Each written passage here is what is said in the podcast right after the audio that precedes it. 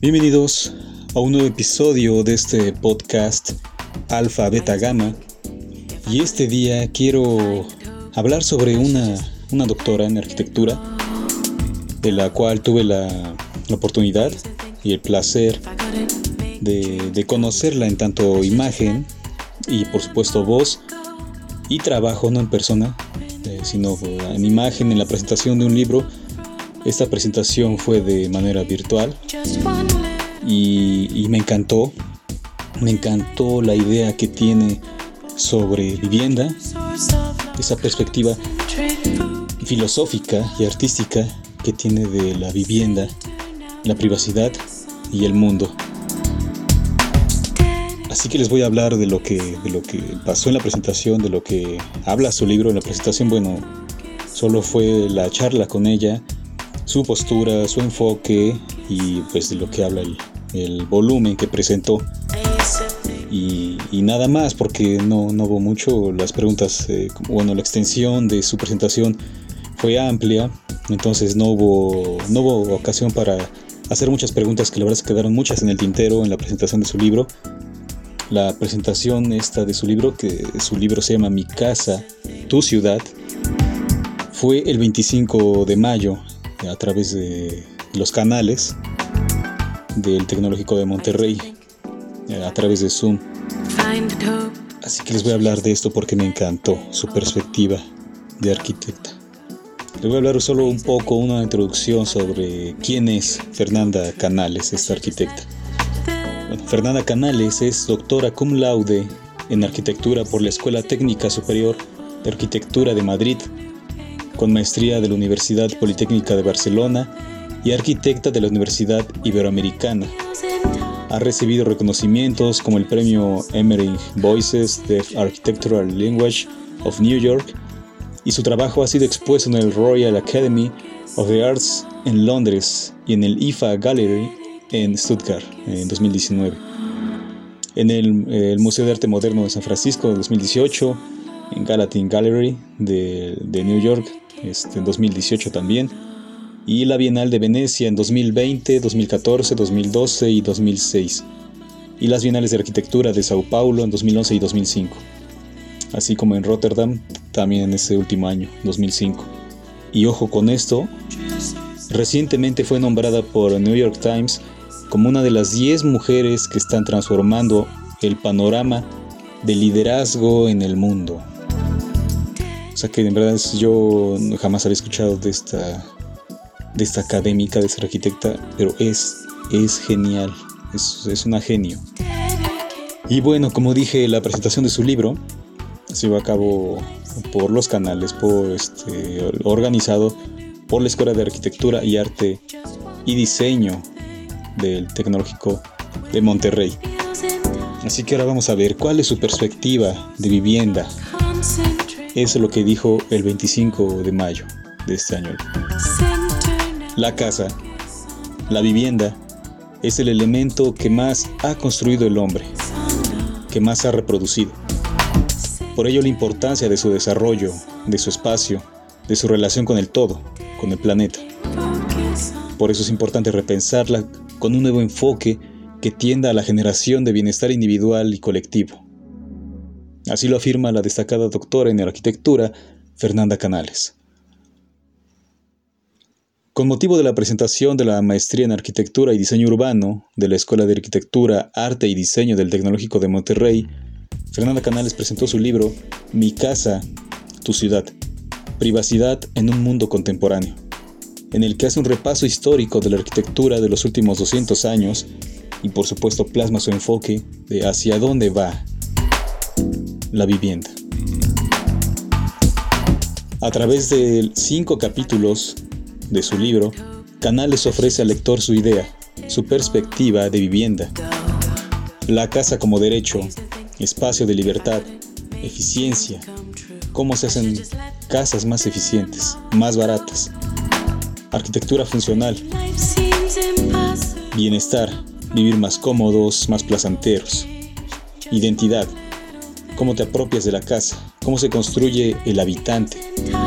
Coexistencia, interrelación entre la casa y el mundo. Y reinventar la ciudad desde la casa. En este repaso histórico, la autora no es optimista, ya que según su visión, la vivienda ya no va a ser un derecho humano, como hasta ahora se supone, se, supone que debería ser un derecho humano, el derecho a la vivienda, ¿no? Canales dice que la vivienda ya no va a constituir un derecho, sino que va a ser una mercancía, un objeto, una cosa que rige el mercado y que aumentará su valor y la ganancia no será para quien la habite. Es decir, alguien, una persona compra la casa y, y no la va a aprovechar. Sino que esa ganancia, ese aprovechamiento va a ser para otros entes como políticos, desarrolladores inmobiliarios, entre otros. Por ello, dijo que el trabajo de los arquitectos debe ser diseñar el programa de esas casas, o sea, no solo ser arquitectos en, sí mismos, ¿no? Por sí mismos. Es decir, no solo a nivel plano, de plano, de idear la edificación, o sea, no solo trabajar como lo hace hasta el momento un arquitecto, ¿no? Idea la edificación, sino un desarrollo total del proyecto, desde el trazo hasta préstamos, concesiones, espacio comunitario, hacer viable las estructuras económicas a fin de dignificar la vida, la vivienda y su entorno. En otras palabras, entender que no se diseñan casas por un lado y edificios por otro. Todo debe tener conjunción, armonía y eficiencia porque hasta hoy solo los desarrolladores inmobiliarios pues contratan a un arquitecto y le dice, hazme un plano de esto, ¿no? Porque quiero tener un centro comercial bonito. Y ya no se fijan nada más de toda esta conjunción, todo el entorno de, de ese desarrollo inmobiliario, de ese centro comercial que va a ocupar un espacio respecto de las demás construcciones, viviendas, otros centros comerciales, en fin. La relación de la vivienda con el espacio fuera de la casa debe ser ideal. Es un todo, es un conjunto. Desde cuánta luz se tienen los espacios, dónde se hacen las labores. Es decir, de construir lo público y privado en un todo. Dónde se vive, dónde se trabaja, dónde se cura la gente. Todo ello tiene que ver en uno mismo, no, no tiene que ser por separado, proyectos separados, sino un todo. Asimismo, dar forma a la mancha urbana, tomar conciencia del trazado de las ciudades, transformar la noción de privacidad y colectividad para reinterpretar el espacio, a fin de minimizar los efectos de las casas en el planeta. El libro, dijo la autora, Mi casa, tu ciudad, privacidad en un mundo contemporáneo, está destinado para todo aquel que lo quiera leer pues está enfocado para que cualquier persona conozca sobre la arquitectura y su historia, ya que a pesar de que el libro tiene un lenguaje técnico y erudito, se disfruta y motiva la investigación. Y bueno, en la presentación, eh, Fernanda Canales también es, eh, es miembro del Consejo de Arquitectura del Tecnológico de Monterrey y por supuesto al presentar esa nueva maestría, pues dijo que, esta nueva esta nueva maestría en arquitectura y diseño urbano está orientada al diseño, por ejemplo, enfocado en lo que acaba, lo que dijo ese día, eh, orientado al diseño, a la gestión y desarrollo de proyectos de escala urbana aplicables a la transformación de las ciudades en distintas escalas y contextos.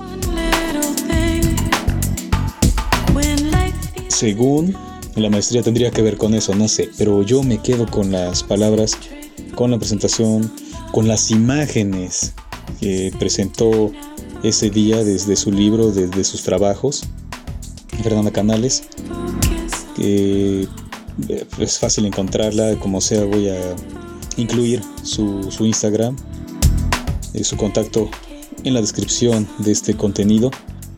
Y si quieren ver, por supuesto, imágenes, esto está, es formato podcast. y depende de la plataforma en la que lo escuchen, podrán ver las imágenes. Si lo están escuchando en Spotify, en Anchor, en Google Podcast, en fin, pues no, no van a poder ver las imágenes que, adjunto en YouTube, donde sí, a pesar de este contenido, mi voz, se podrán ver imágenes de lo que presentó ese día, imágenes muy bellas, eh, provocativas. En fin, a mí me cautivó, me enamoró su trabajo y por supuesto las imágenes, lo que, lo, que hace. Entre otras palabras, porque bueno, la charla fue extensa, mejor dicho, su, su disertación fue extensa. Y entre otras cosas, ella tiene cuenta con proyectos, eh, por supuesto enfocados con esta filosofía de, de hacer un todo, no solo de restringirme, decir es mi casa y me aíslo, sino que solo la casa es una parte del todo, que tiene que ver con la calle. Ella decía una frase, no recuerdo muy bien cómo decía, pero decía que eh, tiene que ver tanto cómo te cubres las, cómo, dónde duermes y cómo te tapas con las sábanas, que la basura que está fuera en la calle. Es parte de un todo. La gente, por supuesto, saca la basura deshaciéndose de ella, pero ella dice que no, sigue formando parte de la ciudad, parte del hogar, porque todo es colindancia.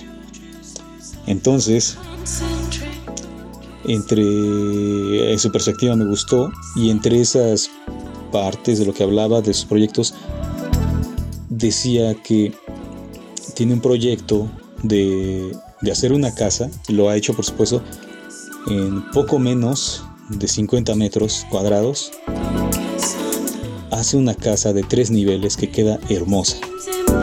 Lo que hoy es contrario a, las viviendas, viviendas eh, de Infonavit, de estos este, desarrolladores inmobiliarios, que como todo el mundo sabe son diminutas, son, son estrechas y tiene materiales baratos, no obstante pues los, los los cobran como caros en los créditos. Incluso Canales A, como ya leí en la introducción, ha presentado su trabajo, exposiciones en museos, en galerías, donde precisamente denuncia esto a través de una, este, su exposición, denuncia cómo la vivienda ha pasado a ser una, algo diminuto donde ni siquiera los muebles caben. Solo porque el desarrollador inmobiliario le dice al arquitecto, hazme un plano, solo para tales dimensiones y ya, y, lo hace. Por ello es que dice que el arquitecto debe estar, debe incidir, debe ingerir en todo el proyecto inmobiliario. Ella por supuesto lo demuestra así.